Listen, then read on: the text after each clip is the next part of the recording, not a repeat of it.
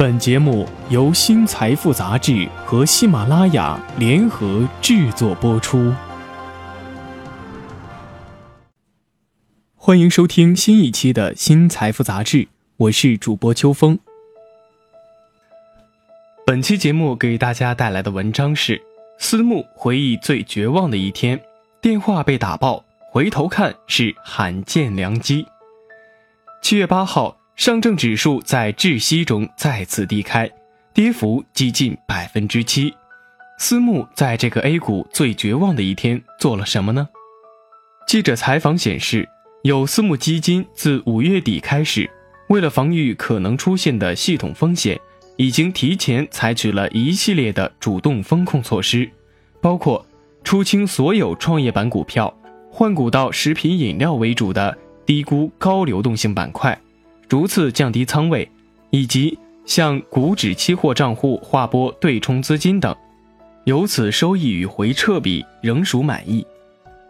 另外，有私募在绝望中领悟，多空转换犹如太极阴阳相生的关系，可谓阴进而阳生。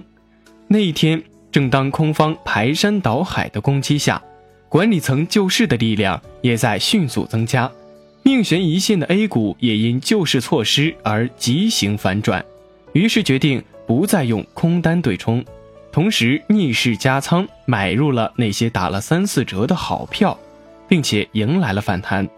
对于后市，私募人士表示，疯牛行情走了，慢牛行情来了，接下来行情将分化，更考验管理人的择股能力。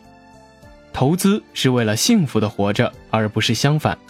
在经历了七月八号这个 A 股最绝望的一天，北京神农投资总经理陈宇写下了这样一句意味深长的话。事后看来，在市场极度绝望之际，也正是私募们逆势加仓的良机。七月八号，一个黑色的星期三，上证指数在窒息中再次低开，跌幅接近百分之七，股票几乎全部跌停。空气中弥漫着投资人绝望的气氛。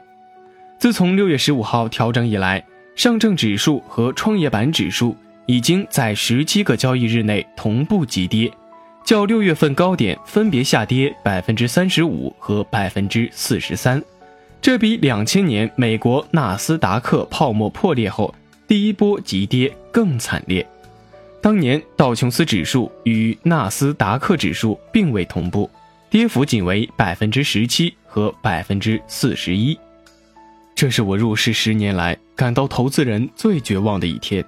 电话全天几乎被打爆，投资人痛心疾首的希望再跌停板，不顾一切的卖掉所有股票。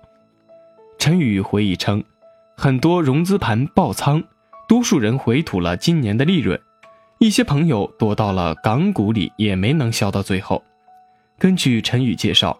他所管理的这家私募基金，自从五月底开始，为了防御可能出现的系统风险，已经提前采取了一系列主动风控措施，包括出清所有创业板股票，换股到食品饮料为主的低估高流动性板块，逐次降低仓位，以及向股指期货账户划拨对冲资金等。在此之前，陈宇所在的神农投资旗下各基金。已取得扣费后百分之五十到百分之七十的净值收益。他判断，在采取主动风控措施之后，即便遭遇幅度百分之二十五的类似五三零式的指数回调，基金回撤可控制在百分之十以内，收益与回撤比仍属满意。面对 A 股历史上空前暴跌，以及由此带来的市场恐慌。大军智盟投资董事长凯恩斯、合伙人陈立峰也感受到了前所未有的压力，好多投资人打来电话，甚至有人在微博中留言讥讽，但我们还是坚持我们的理念。陈立峰回忆称，这一轮暴跌的重灾区是以创业板为代表的成长股，而陈立峰所在的这家私募，恰好又是将成长股作为重仓标的基金。面对净值的大幅回撤，凯恩斯曾假想过最坏的结果，但这场暴风雨比想象中更猛。十七个交易日，百分之四十的指数急跌，大量股票三折，使净值回撤最终跌破百分之十，接近触发被动风控的红线了。对于追求绝对回报的私募而言，主动风控要强，被动风控也要硬，做好风控是不可动摇的核心战略。当日，我们有三成多的净多敞口。当市场发生因丧失流动性而导致的全面跌停时，股价已与基本面无关，任何仓位都成为待宰的羔羊。三成仓位再连跌三天，压力就很大了。回忆当天市场的恐怖一幕，陈宇至今仍心有余悸。同事劝他说：“回撤已经领先了，咱们还是撤吧。”机构客户焦急地问：“为什么后面不对冲了？”大客户说：“都卖了吧，保住胜利果实啊！”尽管绝望的尽头是希望，巴菲特也有“当别人贪婪时恐惧，当别人恐惧时贪婪”的至理名言。但关键是何处是尽头？平素喜好太极的陈宇，此时开始顿悟了：多空转换如太极阴阳相生的关系，正可谓阴尽而阳生。那一天。正当空方排山倒海的攻击下，管理层救市的力量也在急速增加，命悬一线的 A 股也因救市措施而急行反转。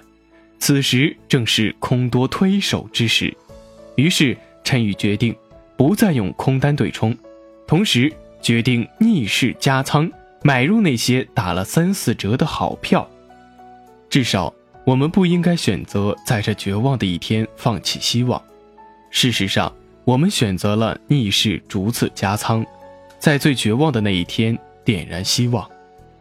陈宇告诉记者：“恐慌带来了加仓良机，让好股票可以又一次在底部买起。”谈及上周最绝望的几天，并没有在底部减仓的凯恩斯十分坦然。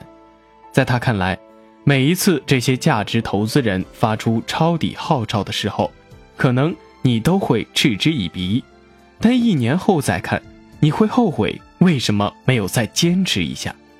在经历了多轮牛熊转换的私募老手们看来，他们之所以能够在市场暴跌时控制好回撤，并且在市场反弹时抓住机会，正是克服了投资人都会犯的人性弱点。如果运气好，我们基金的净值不久就会创出新高。他笑称。经历股灾之后的市场，经历了连续几天的强烈反弹，仿佛市场再次回归牛市征途。不过，这些私募并没有像普通投资人表现的那么乐观，反而对市场的不测充满了敬畏。疯牛行情走了，慢牛行情来了。陈宇称，接下来行情将会分化，更考验管理人的择股能力。